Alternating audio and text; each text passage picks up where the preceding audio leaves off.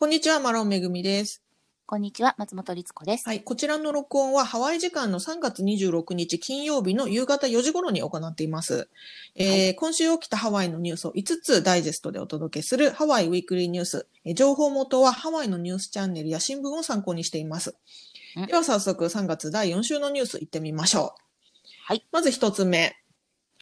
えー事前テストプログラムの影響で200万人がハワイを訪問しました。200万人。100万人。うん。ハワイ州が実施している事前テストプログラム、まあ、いわゆるその陰性証明書を持っていくと、えー自主隔離がなく免除されますよっていうものなんですが、こちらを利用してハワイを訪れた人の数が、今週水曜日の時点で実施開始の10月15日から累計200万7136人に上ることが分かったと。うん。すごいですよね。特に、ね。特にね、今月、3月に入ってからの旅行者増加が影響しているということでニュースが伝えております。このね、今月に入ってから、3月に入ってから、あの、旅行者が増加してますよっていうのは先週のニュースでもお伝えしてますが、うん。えー、すごいみたいですね。ハワイ州観光局のデータによりますと、昨年2月の、1年前の2月は1日あたりのハワイ訪問者数は約25万人だったんですって。で、一方、私、それもびっくりなんだけど、そんなに来てたの？それ来てた一。日で？おかしくない？あの、これはもうね、全世界からですからね。ねえ、すごい、ね。だって日本人だけでもね、1万人ぐらい来てた、そうそう5000来てたわけだからね。うんで、、一方で、今年2月うん。は、まあ、約9万人。うん。まあ、これもすごいですけどね、9万人も来てるんだっていう。そうなんですよ。もちろんそのね、前年に比べれば全くもってなんですけど、うん。でも9万人ってそこそこ来てますね。そう、だから旅行業界は回復傾向にあるとは、いうこと。まあ、もちろんね、まだまだじ、あの、通常には戻ってませんが、まあ、はい意外と来てるんですね、っていう。で、副知事のジョシュ・グリーンさんによりますと、うんハワイに来る旅行旅行者50人につき、えーハワイで働いている人のお仕事、1年分のフルタイム勤務の仕事1人分が回復できると。だから旅行者50人につき、1年間フルタイム勤務の1人分の仕事が回復できるという計算なんだそうで、うんつまり200万人旅行者が来たら4万人の雇用が回復したということを意味するというふうに語ってるそうなんですね。ね。ちょっとその根拠が今一つ私計算ができないんですけど。まあきっとね、あの、経済的なあれとか、ねね需要うんみたいなところで計算されてるんだと思いますが、はいまあね、4万人、まあもっと失業者多いので、まだまだではありますが、まあそんな感じの計算になってますよと。で、現在ね、そのカウアイ島は、まだこの事前テストプログラムから外れてるんですよね。一時外れてまして、まあ、なぜかというと、カウアイ島内でのえー感染拡大を懸念しているということで、カウアイ島だけは、えーこの事前テストプログラムから一時的に外れてるんですが、うんえー4月5日まではこのまま、えー事前テストプログラムはカウアイ島から外れますよということが発表されてますが、もしカウアイ島がその4月5日以降、事前テストプログラムを再び採用した際には、さらなる旅行者増加が見込めるのではというふうにニュースが伝えてます。ね。だから結局その日本からだとどうしてもオアフが玄関っていうのが一番考えがちですけど、はい結構他のところだとねあのオアフではなくてカウアイ島に行くとかマウイ島に行くっていう人たちがたくさんいるのでそうなんですそうよね。いう人の入り口が増えればまた人数も増えるだろうっていう予想ですよね。そうなんですよね。特にあの、カウアイ島、マウイ島って直行便も多いので、はい。ハワイ、えーごめんなさい、えっ、と、オアフ島経由しないでね、行く人たちもすごく多かったので、あの、まあ、こういうところのね、デスティネーションが、えー回復すれば、またね、変わってくるんじゃないかっていうことで。ねで、ちなみに、グリーン副知事によりますと、はい。ワクチンパスポート、いわゆるワクチンを打っている人は、事前テストプログラムをもうスキップできるよと。うんうん。要は陰性証明を持たなくても、えーワクチンを打ってたら、もう自主隔離は免除ですよっていう、いわゆるワクチンパスポートというものを5月中旬に実施できるように取り組んでいるということで、えーまた陽性率が安定しているので、4月中旬までに臨島間、えー島の間の、えー渡航制限を解除したいというふうにも希望されているということで発表されてます。ね、それすごく嬉しいニュースなんですけど、うん今日もですね、あのやっぱオアフ島もなんですけど、今マウイがね相変わらず数字が高いんですね。うんだからうーん、ちょっと怖いなっていうのが正直、あの、個人的にはありますが。マウイはね、なんかちょっとね、そうなんですしてますね。うん、だって、今日もね、40人超えてましたよ、マウイだけで。うんオアフが50何人なのに、マウ、だからね、やっぱり人口に比べるととんでもない数字になってる。はずなのでちょっと心配ですけどね。ねで、まあ旅行業界の話しますと、まあヨーロッパはパンデミックの第3波が今来てますし、うん日本からも依然として自由な行き来はできない状態ですので、まあ日本に帰る時のね、また今度は日本側のリストリクションですか、制限も結構ありますのでね。なので厳しくなっちゃったんですよ、それ。うん、そうなんですよね。ねさらにね。うんそう。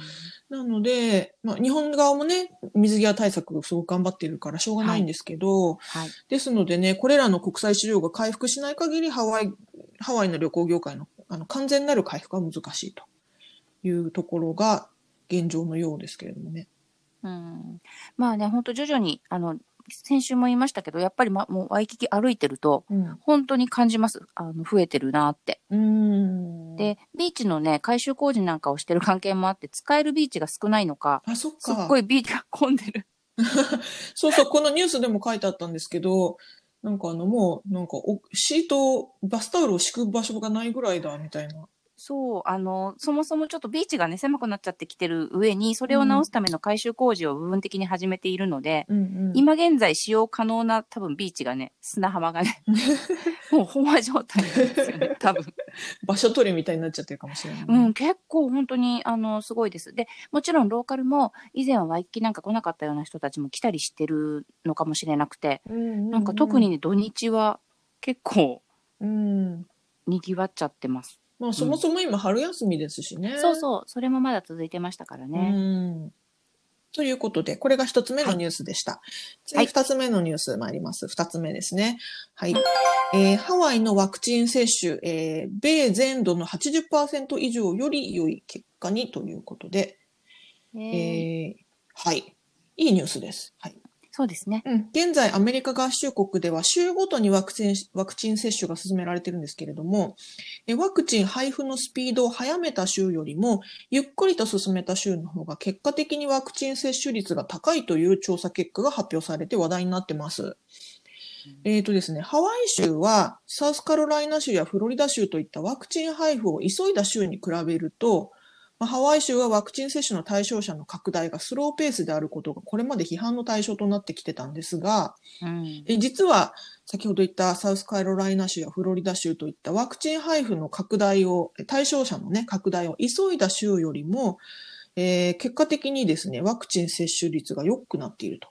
で、アメリカ合衆国全体の80%以上の場所よりも良い結果となっているということなんですって。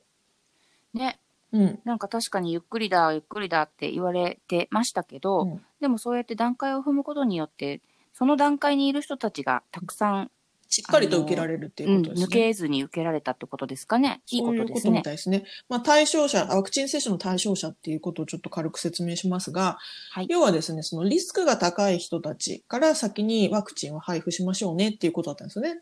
あの、医療関係者とかファーストレスポンダーと呼ばれる、あの、救急の方とかね、うんあの、警察官とか。消防の方とかね。とかねうんうん。あとはその75歳以上の高齢の方とか、えっ、と、そういったあの、養護施設に入っている方とその職員の方。うんまあそういったリスクの高い方からまずはワクチンを配布する。で、そこから年齢を下げていって、えー職業別にも、えっ、と、セカンドレスポンダーじゃないですけど、そうですね。少しずつ広げていって、はい。っていうふうに、そのワクチン接種の対象者っていうのがカテゴリーごとに決まってたんですよね。で、うんサウスカロライナ州やフロリダ州といったワクチン配布を急いだ州っていうのは、ここをガーッと広げ、対象者をガーッと広げちゃった。で、広げたことにより、えー、対象者の拡大を急いだ州では、需要と供給のバランスが崩れちゃった。うんでワクチンの供給量っていうのは、まあ、全米でもちろん制限があるので、いきなり全員にはもちろんさしあの配布できないし、その接種をするね、その施設なんかも限られてるわけですから、ですからそういった場所で長蛇の列ができちゃったりとかね、現在も問題が起こっちゃってるんですが、ハワイはそこをね、あの、かっちり割とゆっくり開いていった分、えー接種率が良くなっていると。えー3月10日の時点で、ハワイの成人のワクチン接種率は26%。はいで、これはアメリカ全土では最も低い数字なんですって。うんうんうん。ですが、一方で、成人10万人あたり4万2千人以上の人がワクチンを受けている。うんで、この割合は全米で8番目に高い数字となっているそうです。ねなんかね、あの、やっぱりこう、気持ち的にも、ちゃんと区切ってくれた方が、自分の番が来たらちゃんと行きましょうって思うんだろうなっていうのは、うん。こう、思うしうん、あと、あの、私の知り合いでももう、あの、何人か行ってるんですけど、その医療の関係じゃなくてね、うん受けに行った人たちって結構、みんな、思ったよりスムーズだったって言うんですよ。うん。あんまり待たず。ずに、こう、ちゃんとすごく、あの、オーガナイズされてましたっていう話を聞いたので、うん。なんか頑張ってるぞって、うん。うん、いう印象です。そうですね。あの、私の義理の父がですね、フロリダに住んでまして、おうで、やっぱりね、ワクチン受けるのすごい手こずったって言ってました。そうなんうだ。ん、すごく大変で、もう本当にそれこそディスオーガナイズド、全く管理されてないと、ぐちゃぐちゃだと。だから本当であれば受けたい、よ要はその、私の義理の父なんか高齢者ですから、うん、うん。受けたい自分たちが全然受けられないということで、結構ね、うん、困ったって言ってましたよ。そうなんだね、うんなんか結構本当にハワイは年齢もそうだし、最初の頃は、あの、ちゃんとその勤務、どこどこに勤務してますみたいなのの証明書が行ったりとかね、うん。きっちりしていた分、多分本当にスムーズにいってるのかなと思うと、ここから先もね、ね。あの、さらにかいい形で拡大していって、早くたくさんの人がワクチン打てるようになるといいな。そうですね。うんまあ、徐々に。ね、その対象者も拡大されてますし、あとは、はいあの、これはあの、ハワイに限らずアメリカ全体ですけれども、大統領がね、5月までにアメリカ国民、成人全員にえーワクチン配布するって宣言してますので、うん、まあ、5月ってもうすぐじゃんっていうね。そうなんですよ。もう数ヶ月で全員みんなって思うし、うんなんかね、それのためのボランティアを始めましたっていう人も実は知り合いにいたりして。うんうん、だから、なんかこう、みんながそこに向かってね、行ってる感じがね、あの、とてもいいなと思います。本当ですね。うん、でやはりね、集団免疫を獲得するためには、ね、一人、一人でも多くの方がワクチン接種することが大事なのでね。うん。はい。ということで、こちらが二つ目のニュースでした。ね、はいいいニュースでした。はい。では、三つ目のニュース。えーこちらもいいニュースです。えー屋外ウェディングは最大100人まで可能になりました。うん。えーこちらね、本日発表されたニュースですが、ボランジャルディホノルル市長が本日3月26日、オアフ島での屋外ウェディングでは、スタッフを含めて最大100人まで参加できるようになったと発表しました。えー現在、オアフ島の都市再開の段階はティア3と呼ばれる段階にあるんですが、えー市長はこの制限を一部修正し、早期ではソーシャルディスタンスを保った上での集まりが可能としていたにもかかわらず、ウェディングは許可されてなかったんですね。これに対して批判が高まっておりまして、まあ一部ではね、デモがあったりなんかもしたんですが、あの、これがね、本日より、えースタッフを含めて最大100人までウェディングできますよというふうに、えー修正が入りましたよという発表がありましたということで。ね。うん。そうなんです。あのーつ、この間まで、同じ、あの、冠婚葬祭の話で言うと、お葬式はねうん、もともと10人までしか集まれなかったものが100人までって急にこう人数が増えて発表されてたんですが、タイミングがウェディングとはずれていたので、やっぱウェディング業界の人とかが結構いろんな声を出してたんですよね。うん。で、で市長、うんうんで、市長によりますとね、ウェディングも市長的には対象にしたかったけれども、うん知事、知事とか、あと、ハワイ州保健局に反対されていたと。で、まあこれを、まあ、うん知事やハワイ州保健局に、まあ、働きかけて、このほど、まあ、それが OK になったよっていうことみたいですね。まあ、この市長さんはね、新しい市長さんは結構その辺がこう、なるべく開きたいっていう、うんうんビジネスを開きたいっていう考え方の人のようなんですけど、ね。やっぱり他の人たちはね、あの、慎重な方も多いですし、うんまあ、ちゃんとした多分何かしらのこう、エビデンスというか、うんを求めていたんだと思うんですけど、でもまあ今日それが OK になったっていうことは、うん。いいことですね。ね。えっ、と、ここでですね、新しいウェディングのルールおさらいしますと。はいウェディング専門家の監督下での結婚式。これちょっと意味わかんないです。多分ですけど、ねつまり、ウェディング会社による結婚式ってことだと思うんですが、うん、要は個人的に、あの、と なんかこう、ワイワイ100人ただ集まっちゃダメよっていうことなんでしょうね。うんそうだと思いますね。ウェディング会社による結婚式では、屋外の場合のみ、えースタッフを含めて最大100人まで参加が可能ですよと。だからうん、お客さん100人呼べるよってことじゃなくてね、その、ですねうん。スタッフもいますからうんっね。ていうことみたいです。で、テーブル一つにつき最大10人まで、うん。えー全員がマスク着用、うん。えー検温をするのが義務と。うん。で、ダンスを行う場合、うんえーダンサーはマスク着用。36平方フィートごとにダンサー2人までの間隔を保ち、最大32人までが踊れると。多分ね、それね、本当にね、あの、難しいと私思いますけどね、個人的には。36平方フィートってね、うん。要は6フィート。6フィートだから、に1メートル2弱。うん、そうですね、ん2メートル弱の四角に。四角に 2人まで。二人。その四角をさ、どう保ちながら踊るのよっていううね。ん、立ってるだけならできるかもしれないけどさ。で、これダンスっていうのがね、あれなんですけど、あの、アメリカのハワイも含めてだけど、アメリカのウェディングってダンスをするんだよね、みんなで。そうなの。ダンスをするものみたいよね。だから、だから多分、お葬式と違うのはそこなのよね。ダンスと、あとその食べたり飲んだりするっていうのが、そうですね。もうね、絶対的なので。うん、で、まあ、ですから屋内でのウェディングはまだうんってことですよね。屋外、これすべて屋外の話なので、はい。ね、屋外ではっていうことみたいですけどね。でも屋外でなおのことね、36平方フィートどう測るんだっていう。の本当にはあるけど枠を作るのかなみたいなね。ね、冗談みたいな話ですが。うんまあでも本当にルールを守れるのであればね、やっぱりこう一生に一度の宴というか、うん。ね、お祝いだから。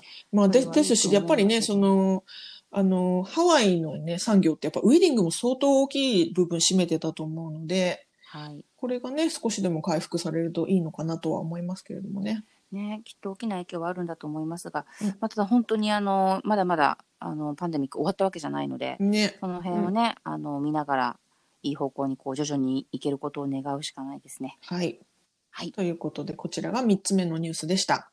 はい。はい。では、4つ目のニュース参ります。えーパンデミック後の、えー銃の申請数が大幅に増加しているということだそうです。うん。はい。えーハワイ州国務省の最新データによると、昨年1年間、えーに、要は2020年ですね、にハワイで申請された銃の許可申請数は26,122件。うん26,122件だそうで、ちょうど1年前となる2019年度と比べると62%も増増加していると。62%ってすごいですよね。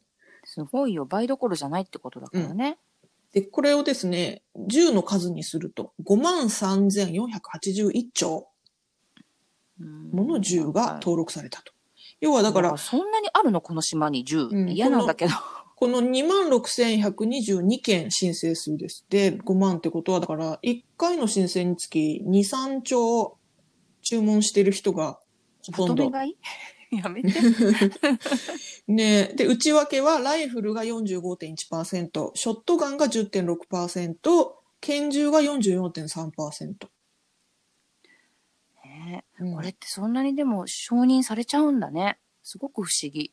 うん、まあ、90何パーセントが承認されるみたいですね。で、ね承認されない人は、なんかあの、なんだっけな。なんかね、決まりがあって、なんて言ってたっけな。マリファなんかドラナをうんうん。のなんちゃらとか、そういう。そうですね。そういう、ちょっと前にじ保持していたとか、使っていたとかっていう人たちが、ちょっと対象から外れるみたいなこみとが、たいですねニュースでね、言われてましたけど。はい。でもそうじゃなければ、うんそうじゃなければ、やっぱり欲しいんだよねって申請すれば手に入っちゃうものなの？銃って。ただもちろん、あの、どういうふうに管理するかとか、そういうのもき厳しく確か、きみえー決まりがあるはずですけどね。うん。だだから、あのーなんだ、はい、くださいって、はい、どうぞっていうわけではないと思いますけど。もちろんね。うんうんえねーハワイ銃器連合のディレクター、ロバーツさんによりますと、はい。これだけ、あのー皆さんね、えー銃の、えー購入が増えた理由について、ロバーツさんによりますと、えー大統領が交代したこと、うん。えーまたパンデミックも人々の銃の購入動機になっていると。えー経済状況が不安定な中、犯罪者から家族を守るためということで銃を購入する人が増えたのではというふうに語ってます。ねえ、まあでも本当にちょっとね、いろいろ治安は悪くはなってるんですよ。本当にね。だから身を守るためっていうのもなくはないのかもしれないけど、うん、なんかこう私自身、個人的にはね、なんかちょっと、やっぱ怖いなって思っちゃいますね。日本人的な感覚からすると、ちょっとこの感覚はないんだよねっていうね。そうなんだよな、うん、意外とハワイはね、銃が多い州と言われてますので、ね。うん。まあ、こんなニュースがありましたよ、ということです。はい。では、最後のニュース、5つ目のニュース参ります。はい。えー、先週、えー、天国への階段で違反者が続出していますと。はい。笑い事じゃないけど、はい。はい。オアフ島カネオヘ地区にある世界的に有名なハイキングトレイル、ハイクステアーズ。えー、通称 Stairway to Heaven、まあ、いわゆる天国への階段と呼ばれる場所なんですが、はい、えー、こちらは現在立ち入り禁止になっているにもかかわらず、不法に侵入する人がいることが問題視されてまして、以前何度かね、このニュースでも取り上げてますが、はい、えー、ホノルル警察によると、3月14日から23日の間だけで、93件もの裁判、裁判所出廷命令の発行、6件の逮捕が行われたと。いうことです。みんな登りたくなっちゃうんだね。なんかこれ、あの、この時期かっていうので、ちょっと、あの、ニュースにはとでは特に触れられてないんで、これ私の完全なる邪推ですが、はい。これ旅行者が増えたことと関係があったらすごい嫌だなって思っちゃいました。まあでも正直、あの、ローカル、そんなね、今だから急に増やす、増えるってことないと私も思っちゃうんですよね。だから、ね、なんとなくね。うん、州外から来た人たちが、ね、まあ、特にね、この本当にステアウェイトヘブンはもうすごいフォトフォトジェニックな場所だから、あの、ほん、わかりますよ。写真撮りたくなっちゃうとかね。違法なんだけど、やっぱね、SNS に上げたいとかも、YouTube でもいっぱいあるし、だからみんな行きたいって思っちゃう。もしかしたらこれが、侵入が違法だっていうのを知らない人もいるのかもしれないですけどね。違法なんだよ。やめてくれ。うんで、ホノルル警察によりますと、えー、近隣住民から立ち入り禁止区域に入る人が後を絶たないと苦情が入ったということで、あの、まあ、そういうね、取り締まりをしましたよっていうことだそうですがね。まあ、オアフ島の美しい、ね、うんうん、大事なところだから。まあ、あとね、やっぱりここはね、その、それだけ危険なんですよ。なんで立ち入り禁止になってるかっていうと危ないからなんですよね。そう。もう全くメンテナンスもされてない。命に関わりますからね。このステアウェイトゥヘブンっていうのは階段、なんか鉄製の階段なんだけども、錆びてボロボロだし、崩れちゃっってるから危ないですよっていうだから、まあ、オアフ島の美しい自然を楽しんでもらいたいが、合法的にアクセス可能な安全なトレイルで責任ある行動をとってほしいというふうにホノルル警察は発表してます。はい。なんかね、もう天国への階段っていうと私はもうツェッペリンしか出てこないんですけど、いつも頭の中であの曲がギュインギュインしますが、それでもやっぱりね、あの、本当に安全なところで、まだ他に今あの行けるトレイル他にいっぱいありますのでね、そういうところで、こう、緑をしっかり楽しみながら、歩いてほしいな、うん。ですね。はい。はい。ということで、以上、えー、5つ今週のニュースをお伝えしました。はい。えー、概要欄にソースのリンクを貼っていますので、ご興味のある方はぜひご覧ください。うん、ということで、今週もご視聴どうもありがとうございました。ありがとうございました。はい。さようなら。さようなら。